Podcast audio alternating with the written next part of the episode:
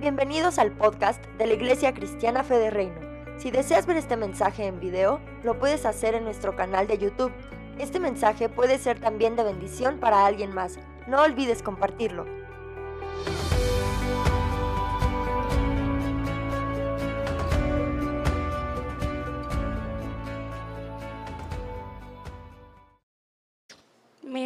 Me, conmovió mucho, perdón. Em, vamos a comenzar con una pequeña oración y, y pedirle al Señor que nos conceda sabiduría y discernimiento. Papito, yo te doy tantas gracias por tu amor, por tu misericordia, por tu favor, Señor, eres tan bonito. Gracias, papito, por esta oportunidad, por este privilegio que siempre es servirte, cantarte, predicar tu palabra es una responsabilidad y un honor. Y yo te quiero pedir, Espíritu del Dios vivo, que seas tú abriendo nuestros ojos, quitando tantos velos, Señor, tantos puntos ciegos que tenemos, sanándonos para tu gloria y para la edificación de tu reino. Que las personas que escuchen este mensaje lo escuchen como que tú lo dices, Señor. Concédeme sabiduría, concédeme empatía, respeto por ti, Señor, y por los que me escuchan. Y que todo lo que yo diga sea entendido de la forma que tú necesitas que sea entendida, Señor.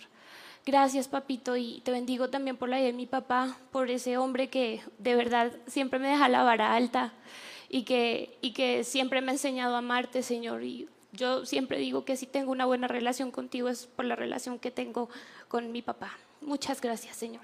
En el nombre de Jesús, amén y amén. Gracias, madre.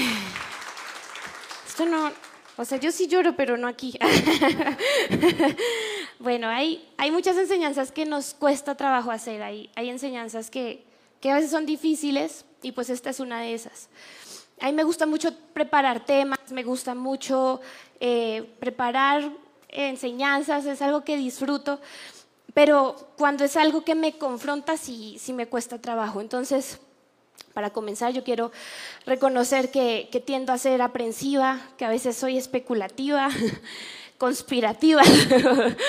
no, no me cuesta mucho, pues sí, como que escuchar conspiraciones. No todos tenemos lo nuestro. Yo, yo aquí estoy siendo un poco vulnerable y les estoy diciendo un poquito de, mi debilidad, por decirlo de alguna forma. Ustedes le podrán preguntar a mis papás o a Quique. Luego mi papá me dice que yo no sea tan acelerada porque me altero mucho.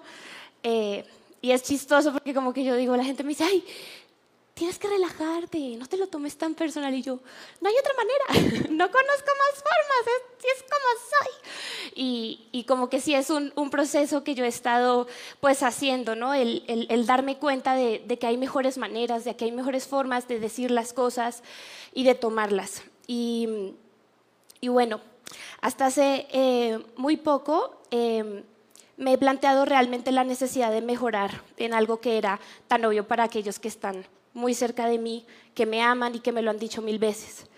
Esto me obliga a continuamente plantear estas sensibilidades, estas paranoias, estas aprensiones a la luz de la palabra. A veces se alinean, a veces no. A veces Dios usa mi sensibilidad para glorificarlo, a veces no. Em, y como me gusta decir, es un proceso. Todo en la vida son procesos y yo sé que los que me conocen sabrán que yo digo mucho eso. Todo es un proceso, es algo que de continuo digo, ¿no? Y pues bueno, vamos a hablar un poquito del tema de la prédica es marcas en nuestras manos y nuestras frentes, marcas que nos definen. Entonces, durante estos últimos años, a consecuencia de todo lo que hemos estado viviendo, los medios de información, la pandemia, muchas teorías conspirativas se han levantado sobre cosas como las vacunas. ¿Sí? ¿Han escuchado ustedes teorías conspirativas, ¿no? De que la vacuna puede ser que la, marca de la bestia y no sé qué tantas cosas. Entonces, em,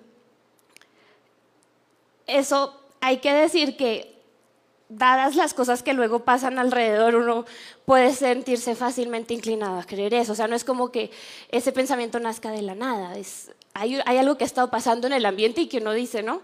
Entonces, por ejemplo, en el 2020, ustedes conocen a Tesla, han escuchado de los autos Tesla, ¿no? Elon Musk sacó un aparato que se llama Neurolink, bueno, sí, Neurolink, que es un chip que va aquí, en la cabeza. y que lo que hace es, eh, se supone que el objetivo es ayudar a corregir males, enfermedades eh, y mejorar las capacidades de los que lo tienen. Ese es a grosso modo. Entonces, en julio, hace unas semanas, más bien en este mes, hace unas semanas, el 19 de julio salió la noticia que la competencia de Neurolink, que se llama Synchron, eh, implantó un chip como estos en un paciente que tenía esclerosis lateral amiotrófica allá en Estados Unidos. Eh, para que pudiera comunicarse por mensajes de texto y, e email con su familia. Entonces esto, esto, ya pasó, ¿no? O sea, ya, ya está, en, en, está activo, ¿no? Y bueno, por eso digo que no es como que uno quiera ser paranoico, pero hay cosas que luego pasan que uno dice, hmm". el Señor me ha exhortado a no ser, pues justamente paranoica, pese a las cosas que estamos viendo y cosas que nos hacen saltar las alarmas, ¿no? Eh, él desea que dispongamos para su uso nuestras capacidades, nuestras debilidades y nuestras fortalezas. Dios está necesitando una iglesia mucho más sabia y prudente. Y se los dice alguien que ha tendido a no serlo, que le ha tocado trabajar en ello y que está trabajando en ello.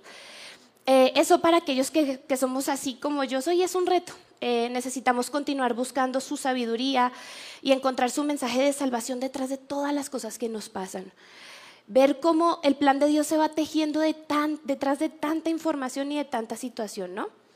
Claramente los poderes del mundo están apresurando sus pasos para cautivar y engañar a la gente. Eso tampoco hay que, hay que desacreditarlo. Y la mayor cantidad de personas que el enemigo se pueda llevar al infierno se las va a querer llevar. Eso también es una verdad. Por eso, pero eso, esa situación no debe de ser el foco de nuestra fe, de nuestros pensamientos, sino cómo ser representantes de Jesús aquí en la tierra en estos tiempos. Entonces, vamos a hablar de algo, chan, chan, chan, de la marca de la bestia, ¿ok?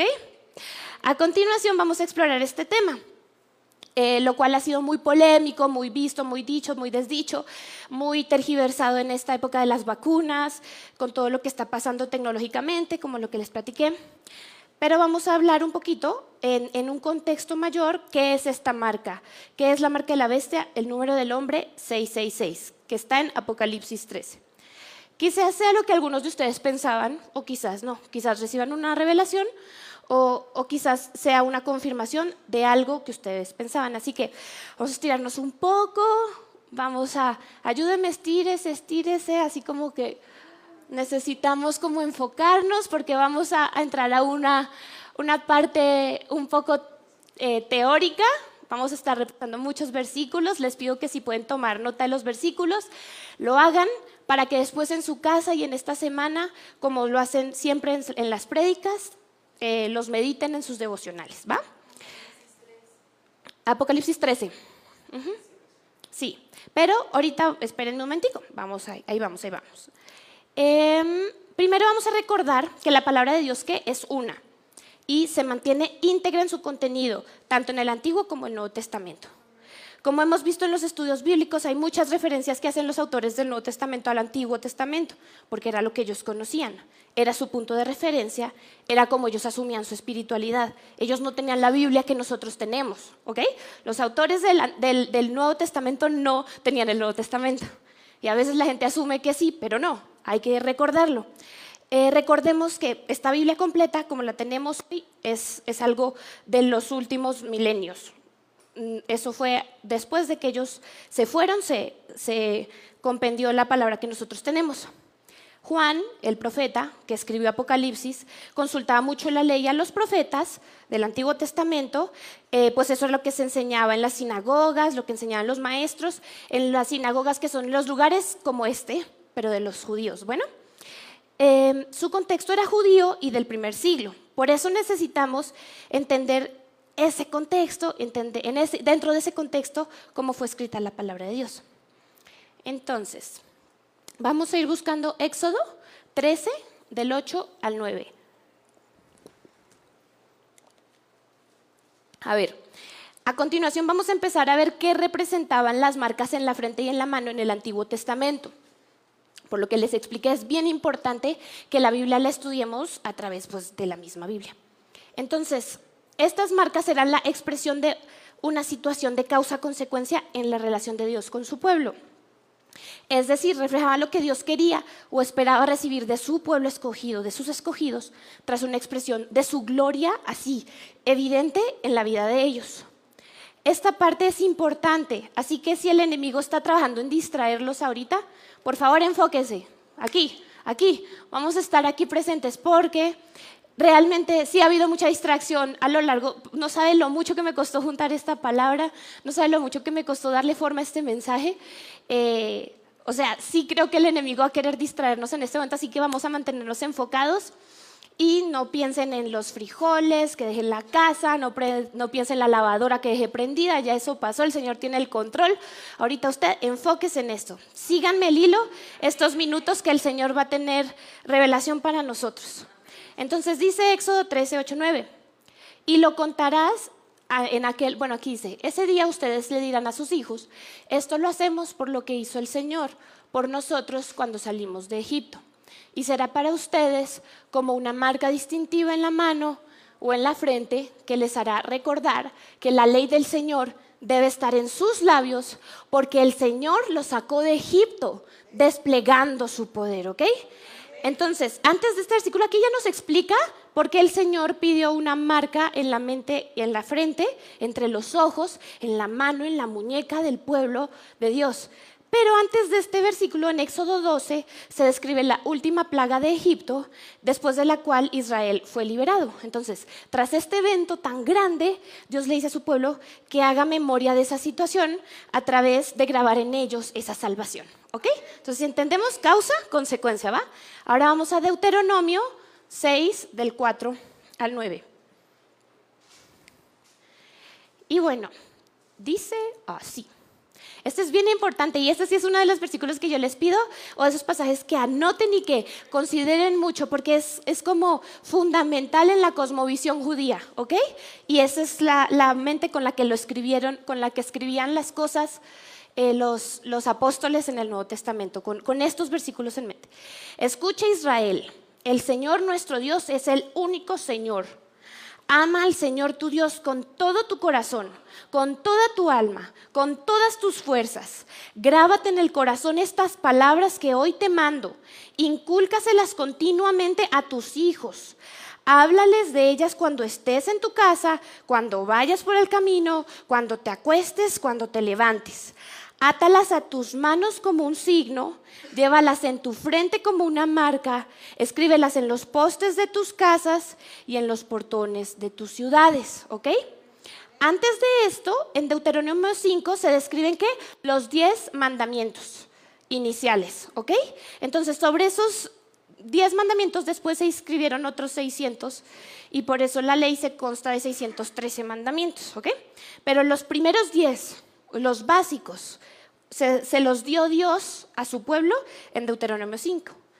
Es increíble cómo Dios siempre nos recuerda que buscarlo a Él es algo continuo que se lleva a cabo por acciones constantes a lo largo del tiempo. No es algo como un hito, no es eh, algo puntual en, una fracción de tu vida. Es, es continuamente, es algo que continuamente se inculca. Se habla en la casa, mientras van en el carro, mientras están con su familia en la mesa, antes de dormir, cuando se despiertan, repetitivamente, se vuelve un hábito. Es un hábito, algo que eventualmente vamos a hacer por inercia, ¿no? Como esa gotera que cae siempre en la misma forma sobre la piedra y ¿qué hace? Le deja un huequito, le hace una marca, le hace una marca.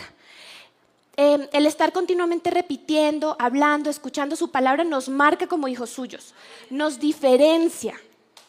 Esas son las marcas de, Dios, las marcas de las que Dios nos habla. Amén. Es, es para Él la gloria.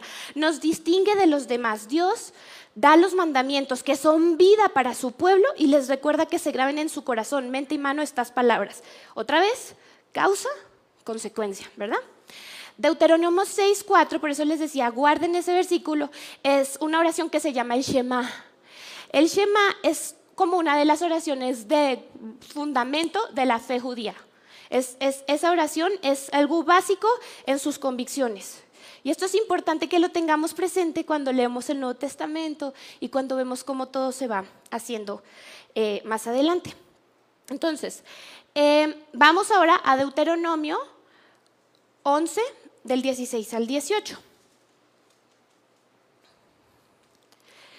Y dice, dice así, cuidado, no se dejen seducir, no se descarríen, ni adoren a otros dioses, ni se inclinen ante ellos porque entonces se encenderá la ira del Señor contra ustedes y cerrará los cielos para que no llueva, el suelo no dará sus frutos y pronto ustedes desaparecerán de la buena tierra que les da el Señor. Grábense estas palabras en el corazón y en la mente, átenlas en sus manos como un signo y llévenlas en su frente como una marca. ¿Qué pasa en Deuteronomio 9? el pueblo levantó un becerro de oro. En el capítulo 10, Dios les da el arca del pacto para restaurar esa, cosa tan horrible que ellos hicieron. ¿Ok? Entonces, pasó algo que el pueblo hizo. Dios expresó su gloria a través de esta arca que les permitió acercarse otra vez a través de este intercesor que era Moisés, delante de, delante de él. Y a consecuencia de todo eso, Dios les dice, grábense las consecuencias de lo que puede venir si ustedes siguen siendo idólatras y me levantan más becerros. Vean lo que puede pasar y reconozcan que yo soy bueno, reconozcan todo lo que yo siempre hago para acercarme a ustedes, ¿no? Entonces, en síntesis, en estos pasajes nos dice algo como, considerando que ya superamos esto que hiciste, esto del, del, becerro de oro, te voy a dar una confirmación de nuestro pacto para que no se te ocurra volverlo a hacer. Te pido que me respetes, que me ames y me honres. La herramienta que tienes dentro de ti para llevar esto a cabo es escribir lo que te he dicho en tu corazón, en tu mente, en tus, en tus manos y pues en tu frente, pues, de nuevo, causa y consecuencia, ¿ok? Si quieren también estudiar este mismo ejercicio, si quieren se los dejo ahí de tarea para, porque no quiero eh, tomar más tiempo en esta parte, pero pasa lo mismo en Deuteronomio 13, 9, 10 y también Deuteronomio 13, 15, 16. Ahí pasa y chéquense, lean Deuteronomio 12 y después lean estos pasajes que les dije y ahí se van a dar cuenta de nuevo de causa, consecuencia. Entonces, bueno, eso es en el Antiguo Testamento, a grosso modo hay más pasajes que dicen esto, pero vamos a dejarlo por aquí. En el Nuevo Testamento el Señor Jesús retoma esto de otra forma. Vamos a Mateo 23, del 1 al 5.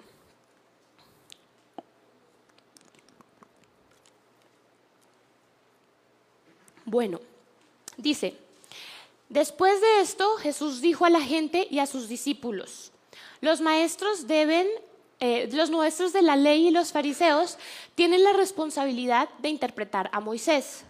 Así que ustedes deben obedecerlos y hacer todo lo que les digan, pero no hagan lo que hacen ellos, porque no practican lo que predican atan cargas pesadas y las ponen sobre las espaldas de los demás, pero ellos mismos no están dispuestos a mover ni un dedo para levantarlas. Todo lo hacen para que la gente los vea, y esta parte es bien importante. Usan filacterias grandes y adornan sus ropas con borlas vistosas. Y esto es importante porque yo no sabía que eran filacterias, yo este pasaje lo había leído muchas veces, pero eh, ahora entiendo. Las filacterias, me puse a investigar, las filacterias son unas cajitas de cuero donde los judíos guardan pedazos de la ley, literal el Shema, el que acabamos de ver, el Deuteronomio 6.4. Ellos escriben, guardan ahí, se lo ponen aquí en la frente, una cajita, la amarran, ¿los han visto que se amarran?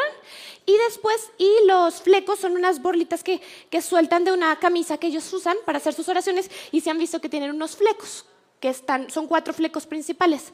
Entonces, los, eh, los flecos eran útiles para recordar los mandamientos. El tamaño más grande de las filacterias representaba que eran más espirituales. ¿Ok? Entonces, yo, mejor dicho, yo imagino una caja ¿no? Alguien así como con un cinturonzón ahí, ¿no? Diciendo que es el más espiritual. Y y la longitud de los flecos que eran más obedientes. Entonces, entre más largo, pues, entonces voy a arrastrar como una cola de novia, ¿no? Vamos a hacer eso. Entonces, yo soy más obediente. Eso era lo que ellos hacían. Entonces, en este caso, Jesús expone que los maestros del pueblo judío ya habían desvirtuado el propósito original de guardar en la mente y en las manos los mandamientos de Dios ya no lo estaban haciendo, ya estaban nada más dando instrucciones, fingiendo ser algo que ellos no eran, no estaban verdaderamente enfocados en la intención de los mandamientos, en el corazón de ellos, sino en figurar.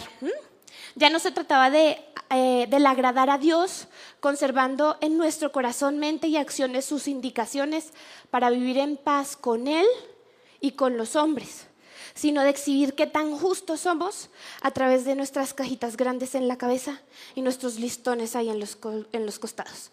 El mandamiento se desvirtúa y pierde significado en pos del orgullo del corazón de los predicadores de la ley.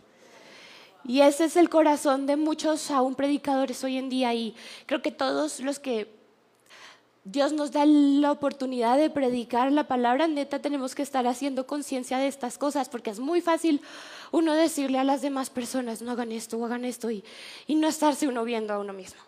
Entonces tengan la seguridad de que todo esto que yo le estoy diciendo, el Señor me lo dijo a mí primero y estoy trabajando en ello. No seré materia terminada, pero estoy en proceso. Y, bueno, es importante. Yo sé que los pastores también están revisándose. Yo sé que hay, hay muchos hijos de Dios que sí lo están haciendo, pero en términos generales es, es algo que uno tiene pues y mucho respeto, ¿verdad?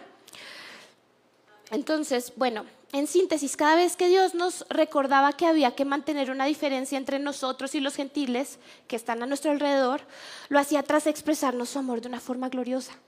O sea, Dios, Dios no nada más te dice, haz esto por mí, o haz esto, es, que es más, lo que nos dice que hagamos es para nuestro propio bien. Pero Él, él no solamente dice eso, él, él, él hace algo glorioso. Y por eso es que el amor sí es el fundamento de nuestra fe porque es la gloria de Dios la que vemos en nuestra vida y a consecuencia de eso es que nosotros necesitamos responder.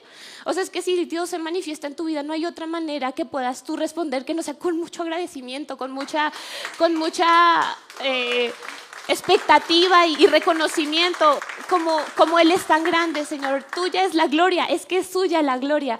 No hay otra forma de, de, responder al, al, al amor de Dios que queriendo hacer lo que Él nos dice. No hay otra manera.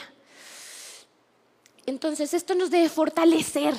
Esto es una fuerza, una vitamina para todas esas dificultades a las que nos enfrentamos siempre. Eh, esto nos debe ayudar a encauzar nuestras acciones hacia algo, hacia algo que lo glorifique a Él, que lo reconozca, que lo exalte. Es un recordatorio que nos cambia el corazón y en consecuencia lo que pensamos y lo que hacemos.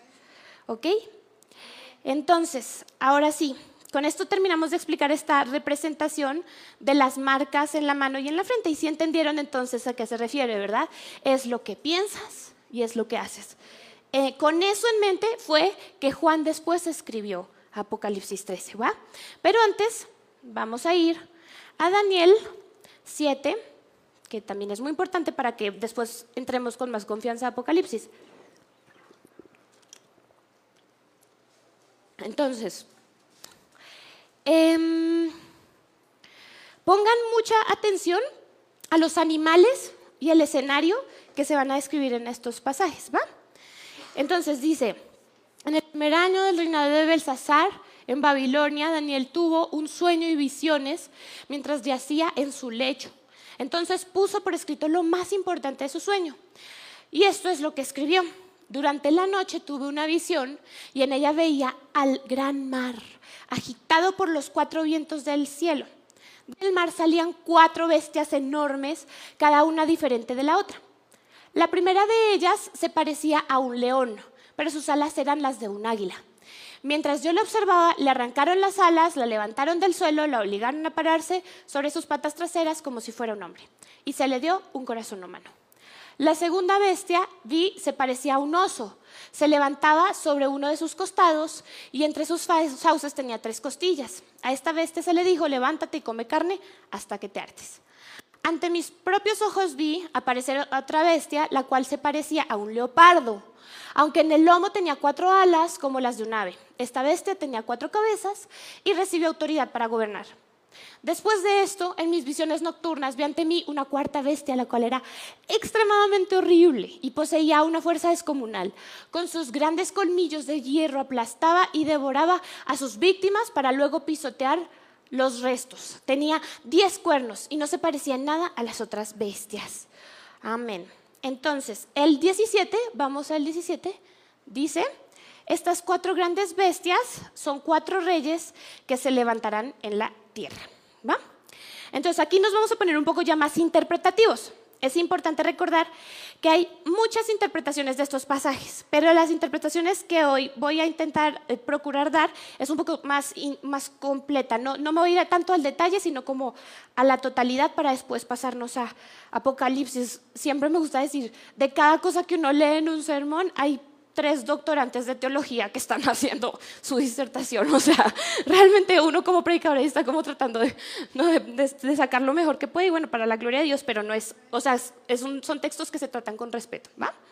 Entonces, bueno, la vez pasada que prediqué les dije que había interpretaciones de Apocalipsis que nos orientan a pensar que las cartas a la iglesia habían sido escritas a las iglesias de los diferentes periodos desde la venida del Señor hasta su retorno. También hay otra interpretación que explicaba que todas las cartas nos hablan en general a todos. Yo les mencioné que desde mi perspectiva ambas cosas son ciertas, no se excluyen necesariamente.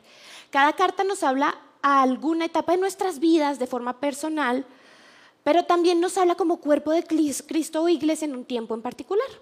Lo que muchos estudiosos de la Biblia concluyen es que en parte las profecías ya se cumplieron en tiempo y en un momento, pero que también en parte están por cumplirse. Y hasta que pase toda la profecía completa no vamos a poder discernirla, es por eso el Señor nos trae en, suspenso. O sea, y esto es súper importante y es un tema también hasta recurrente de la palabra de Dios, porque si el diablo hubiera sabido que cuando Jesús moría y resucitaba, eh, iba a generar el plan de salvación para la humanidad, él no lo hubiera matado. Hay cosas que el enemigo no sabe.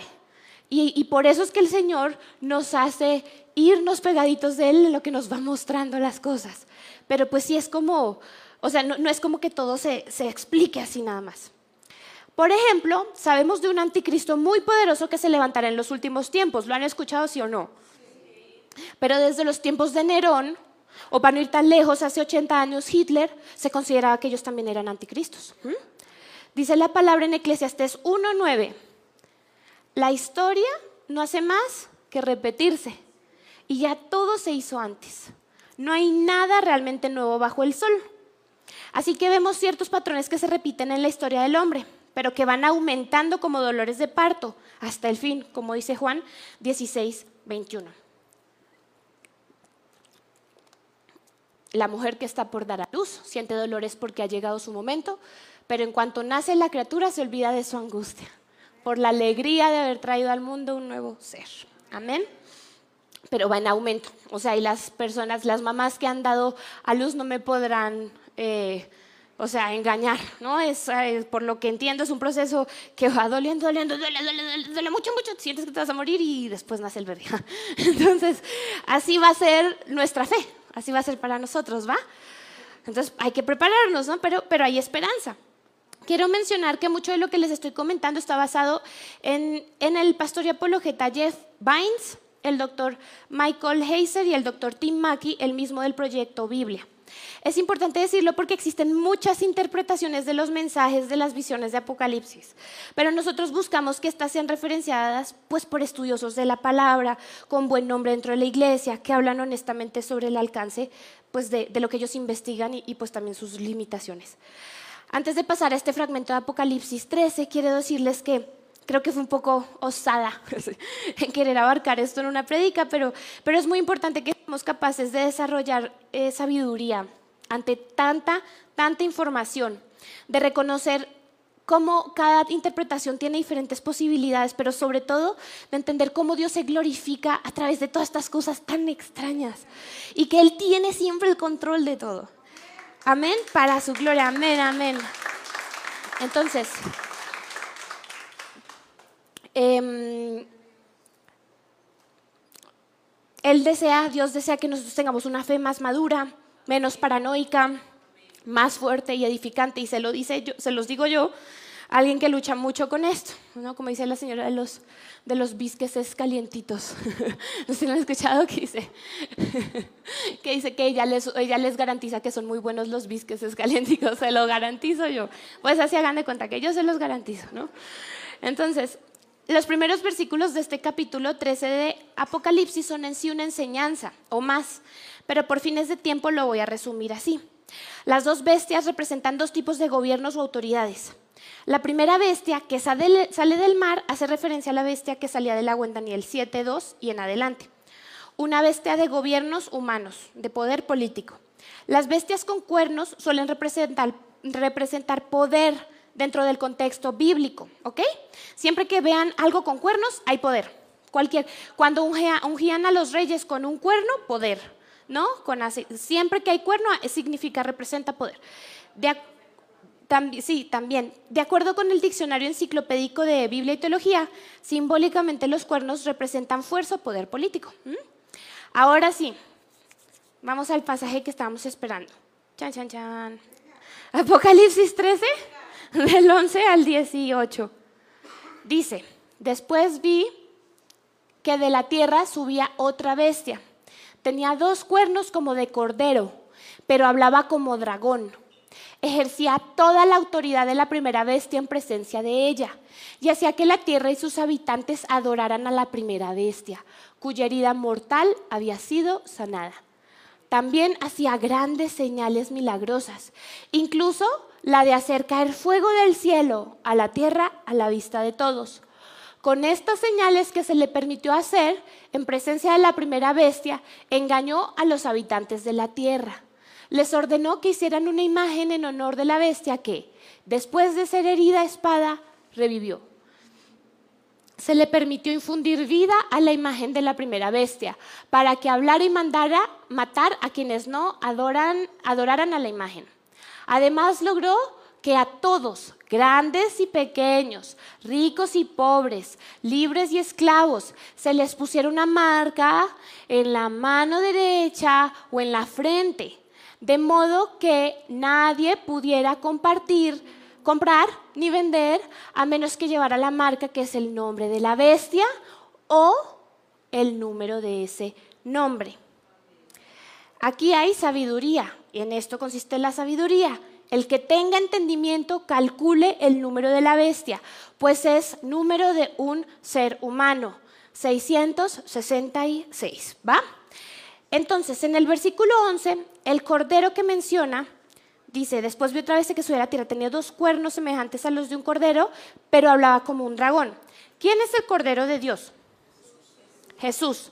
Entonces, esta bestia parece que es como Jesús, pero habla como su opuesto habla como dragón. Entonces, esto aquí apela a un poder religioso. ¿ah? ¿Va? Este poder ejerce mucha presión o se alía y hace que tenga mucho sustento el poder político, el gobierno político, la otra bestia. Vemos que históricamente esto ya se ha representado. ¿Sí? O sea, algo que, que yo investigué y que leía mucho es que a veces nosotros, y era como lo que hablamos de las cartas, no es que sea en un punto en particular, sino que a partir de que el Señor Jesús vino y se fue, toda la iglesia siempre ha estado esperando su retorno y siempre ha estado viendo cómo todas estas señales se, se ven. Entonces ha habido diferentes puntos de la historia en donde la religión y el gobierno político se alían para oprimir a la gente y para perseguir a los seguidores de Cristo. Eh, esto ha pasado en muchas naciones de la tierra y en diferentes tiempos. Y sigue pasando. Por ejemplo, vamos a empezar por lo de antes. En la época del apóstol Juan, el gobierno y el culto al César eran uno mismo. O sea, el poder político y el religioso, porque se adoraba al César como un dios. Entonces, la religión y la autoridad se unían. Era necesario presentar ofrendas en el santuario y reconocer al César como el dios para poder eh, tener papeles que te validaban como ciudadano de ese reino. Y si tú no tenías esos papeles, ¿qué pasaba? No podías comerciar, no podías vender, no podías comprar, no podías comprar. Entonces, esto que leímos, ellos lo estaban viviendo. O sea, Juan ya lo estaba viviendo. Juan lo vio. Seguro él ya tenía muchos amigos que tenían problemas, no estaban pudiendo comprar, comer, lo que sea. Y era por esta situación, porque no querían reconocer al César como su Dios. Entonces, otro ejemplo que tenemos es de hoy en día, como también lo estaban diciendo. En Irán hoy rige una república islámica que es teocrática, donde la persecución a cristianos es el pan de cada día. Y las aflicciones que vimos ahí en ese capítulo de Apocalipsis 13 son verdad hoy. Si eres cristiano no puedes comerciar, tu vida se vuelve muy difícil. Hay lugares donde pueden hasta matar a tu esposa, a tus hijos porque te conviertes al cristianismo. Hay pastores que han perdido a sus familias por el nombre de Dios. En Norcorea pasa. muy escasísimos si es que hay algún cristiano. Hoy, no en 10 años, no hace 600, hoy. Entonces esto también está pasando hoy en día. Em, en Irán, China, zonas de India, por poner un ejemplo, no es posible convertirse al cristianismo, uno es perseguido y la primera bestia tiene todo el poder sobre nuestros hermanos en estas naciones, apoyadas de la segunda bestia. En la India hay muchos cristianos que tienen que dejar de confesar su profesión porque no pueden trabajar, porque la India quiere que la mayoría sean hindús, o bueno, hindúes. El punto es, esto ya está pasando. Em, cuántas persecuciones y opresiones por sistemas políticos y religiosos no ha existido en la historia desde que el Señor vino. Infinitas, muchísimas. No olvidemos el sistema teocomunista que en el siglo XX, en la URSS bajo Stalin, acabó con entre 15 y 50 millones de personas. No se ponen de acuerdo los historiadores porque no hay información, porque fue de hambre, porque fue a bala, porque fue de muchas formas. Eh, y en China, bajo Mao Zedong, 70 millones de vidas. Son regímenes políticos y teocráticos de alguna manera, pero su fe no tiene nada que ver con la fe a, nuestro Señor Jesús. Entonces aquí vamos, ahora vamos a la última parte, la de la famosísima marca. Pero para este punto ya debemos tener un contexto de qué puede representar. Yo creo que ya se lo pueden ir imaginando, qué representa esa marca. Eh, la marca en la mano y en la frente representa lo que nosotros pensamos y actuamos. ¿Sí? Eso es. En, el Antiguo Testamento y lo que el Señor nos hablaba en Deuteronomio y Éxodo es cómo actuamos conforme al agradecimiento que hay dentro de nosotros hacia Dios, de forma que lo adoramos solamente a Él y que vivimos para Él exclusivamente, no para nosotros ni como nosotros creemos. ¿no? Esta marca y esta idea, que es el Shema, estaban muy arraigadas en la mente del apóstol Juan. La marca de la bestia es todo aquello que nos hace pensar y actuar de forma que no agrada a Dios, guiados por las corrientes de este mundo, no comportándonos como hijos de Él, de Dios, sino del diablo. Esa es la marca, esa es la famosísima marca, esa es la marca. A ver, ¿qué es el número 666? No, creo, no sé si lo anoté, pero igual creo que si alcanzamos a ir a Génesis 1, 26, 29, si, lo podemos buscar.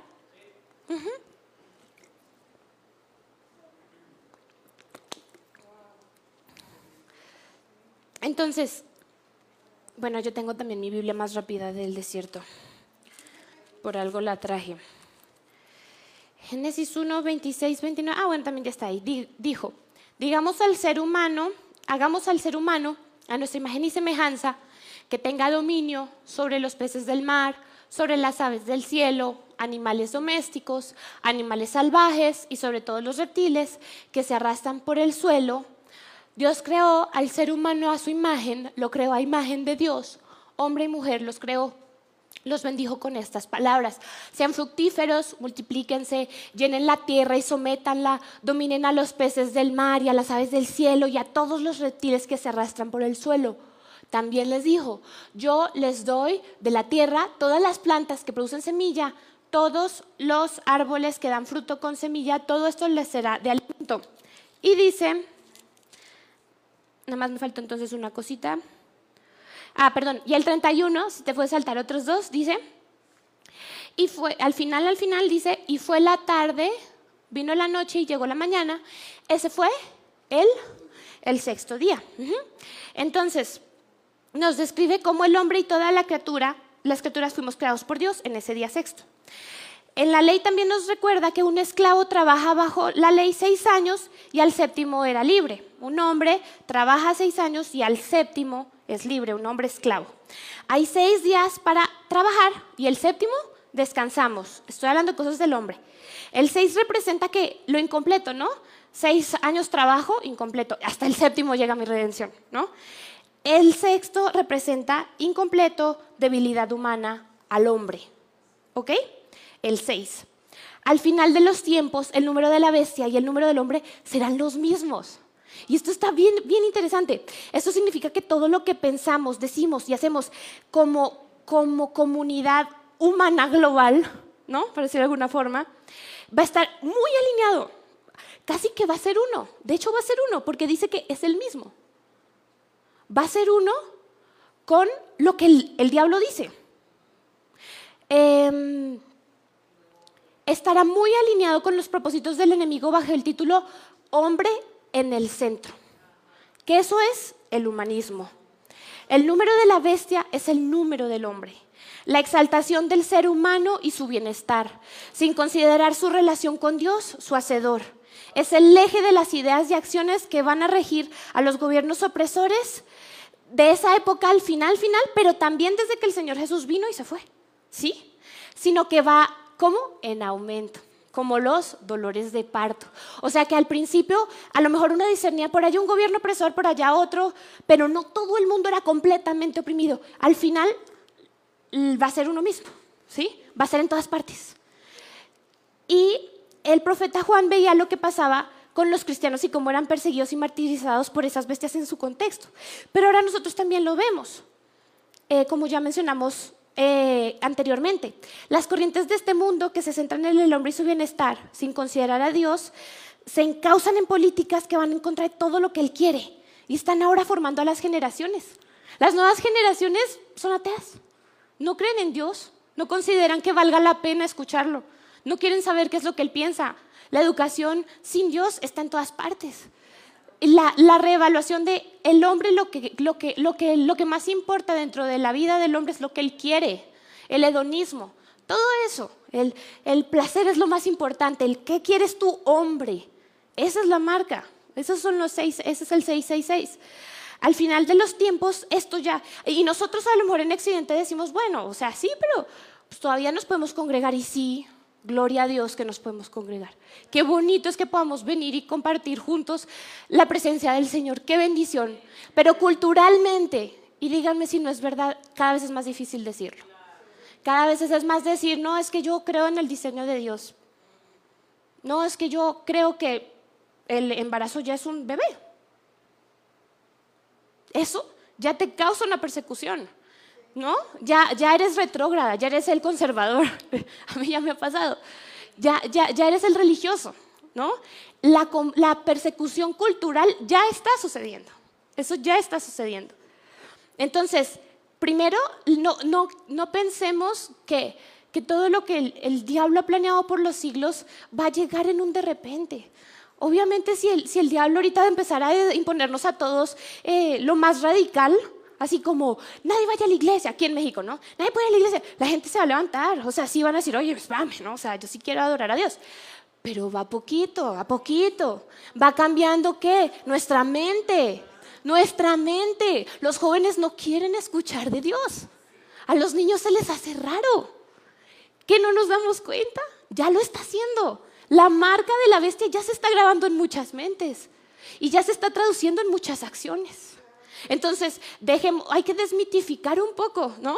Porque si no entendemos lo que es la marca de la bestia, sí nos la están poniendo y no nos estamos dando cuenta, ¿verdad? Y bueno, al final de los tiempos, en todas partes esto va a ser la norma y seguir a Jesús será cuestión de vida o muerte. No lo digo yo, lo dice la palabra. Recordemos que esto es un proceso. Conforme más se acerque la venida del Señor Jesús, más se va a parecer las acciones, pensamientos y palabras de los hombres a las del diablo. Más maldad disfrazada de, humanismo y bondad será ley. Y eso ya es una realidad en muchas partes.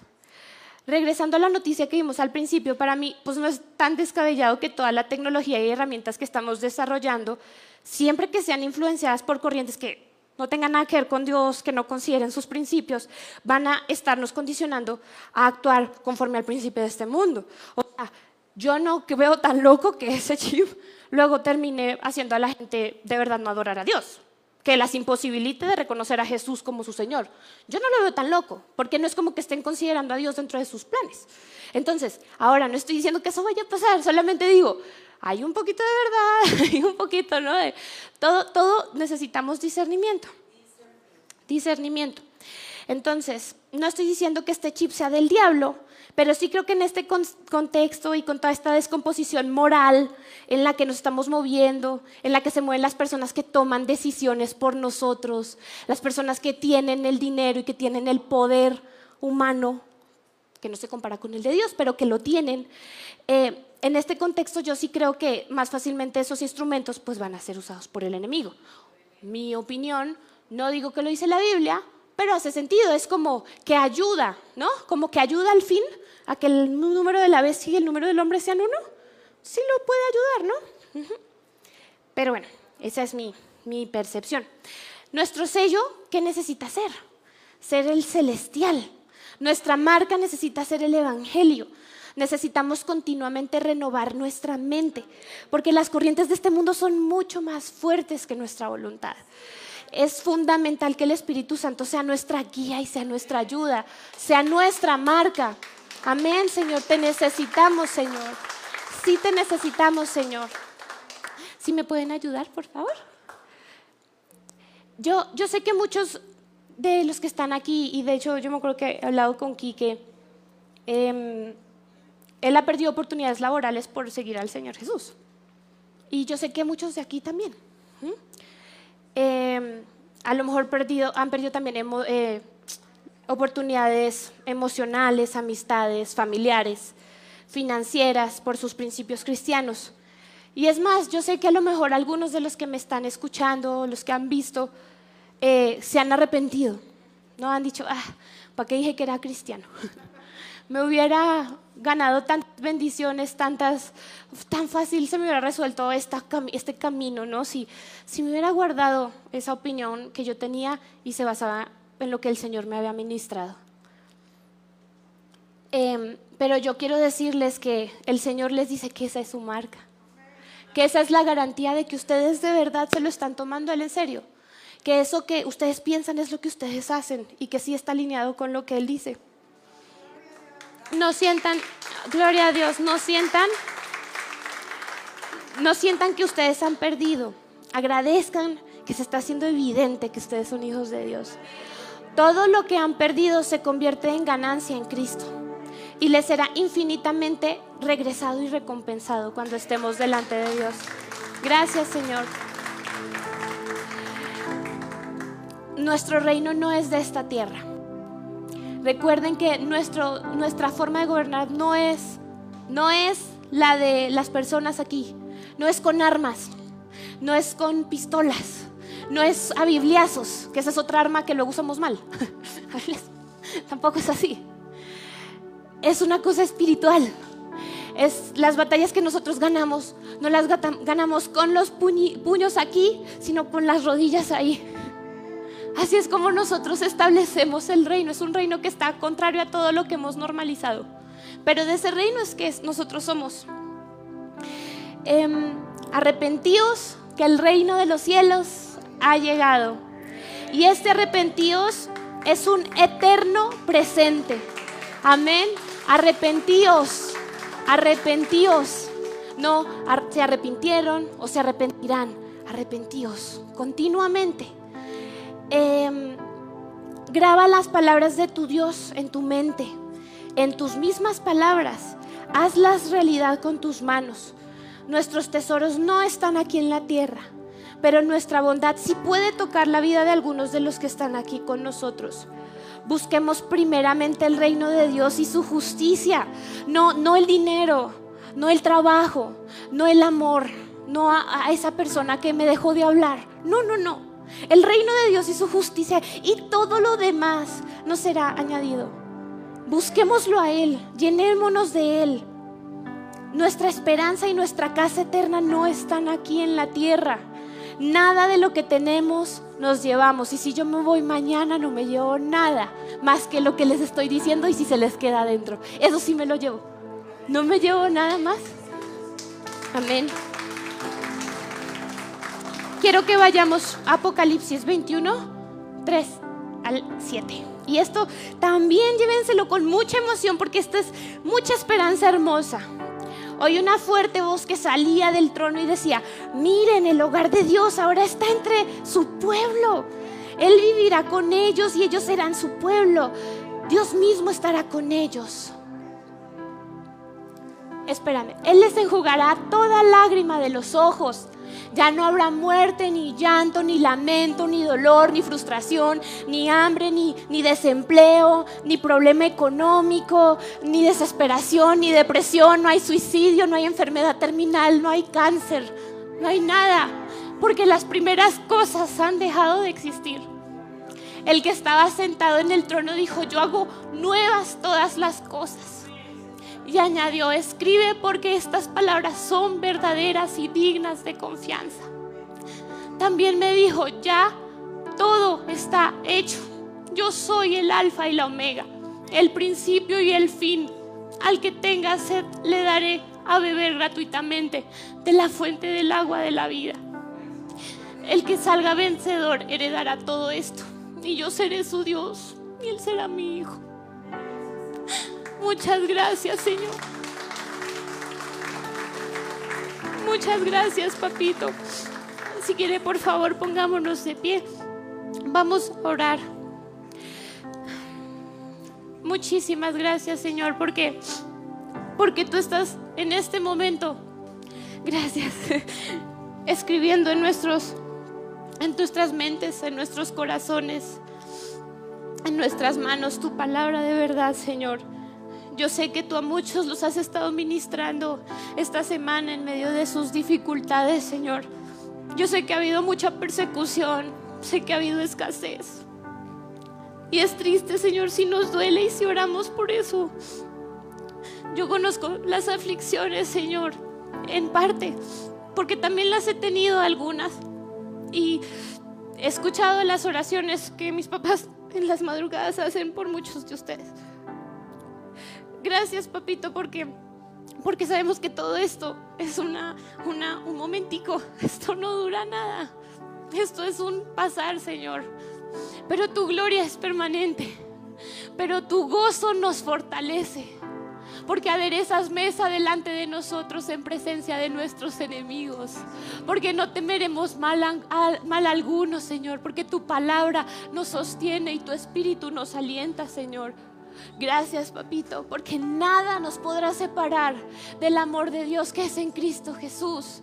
Gracias, Señor, porque estás haciendo una iglesia nueva, porque estás cambiando solamente nuestras circunstancias, más bien nos estás cambiando a través de ellas, Señor, porque estás demandando más madurez, pero sabes que la podemos dar, Señor, porque no nos estás pidiendo nada que tú no nos hayas preparado de antemano a hacer porque tenemos la capacidad de hacer todas las cosas, mucho más de lo que creemos y pensamos por el poder de Cristo que actúa en nosotros. Gracias Señor, porque tú nos mantienes fuertes en medio de las aflicciones, porque nos levantamos y como decían los apóstoles, nos quitamos el polvo Señor y seguimos. Y mantenemos nuestros ojos puestos en Jesús, el autor y consumador de nuestra fe, cuidando de nuestra salvación.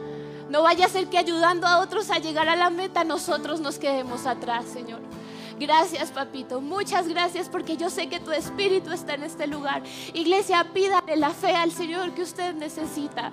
Pídale, pídale lo que usted siente que le hace falta. Pídale, pídale bien, no dudando y no para nada más para su beneficio. Pídale conforme a su voluntad. Pídale conforme a, lo que es bueno, agradable y perfecto. Pídale conforme a ese amor y va a recibir. Gracias, papito, porque yo sé que tú eres el que nos alimenta. No solo de pan vivirá el hombre, sino de toda palabra que sale de la boca de Dios. Gracias Señor porque tú nos levantas, tú nos ayudas, tú nos fortaleces y nos caemos, pero nos levantamos Señor. Gracias papito porque aunque sabemos que las aflicciones del tiempo presente son muchas y se multiplican, la fuerza que hay en nosotros también, porque donde abunda el pecado sobreabunda la gracia Señor. Muchas gracias, papito, porque el cambio viene de aquí adentro, pero se va a traducir evidentemente delante de los que nos rodean a través de nuestras manos, Señor, a través de nuestras palabras, Señor. Gracias, Señor. Bendecimos tu nombre y te cantamos. Tú eres santo, santo, santo. Amén.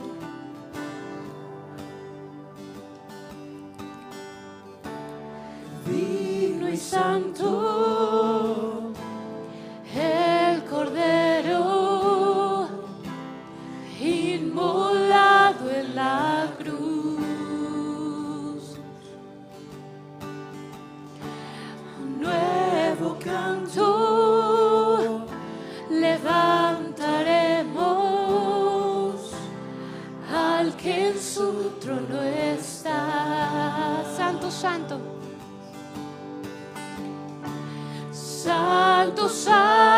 Santo, Dios Todopoderoso, quien fue, quien es y quien vendrá.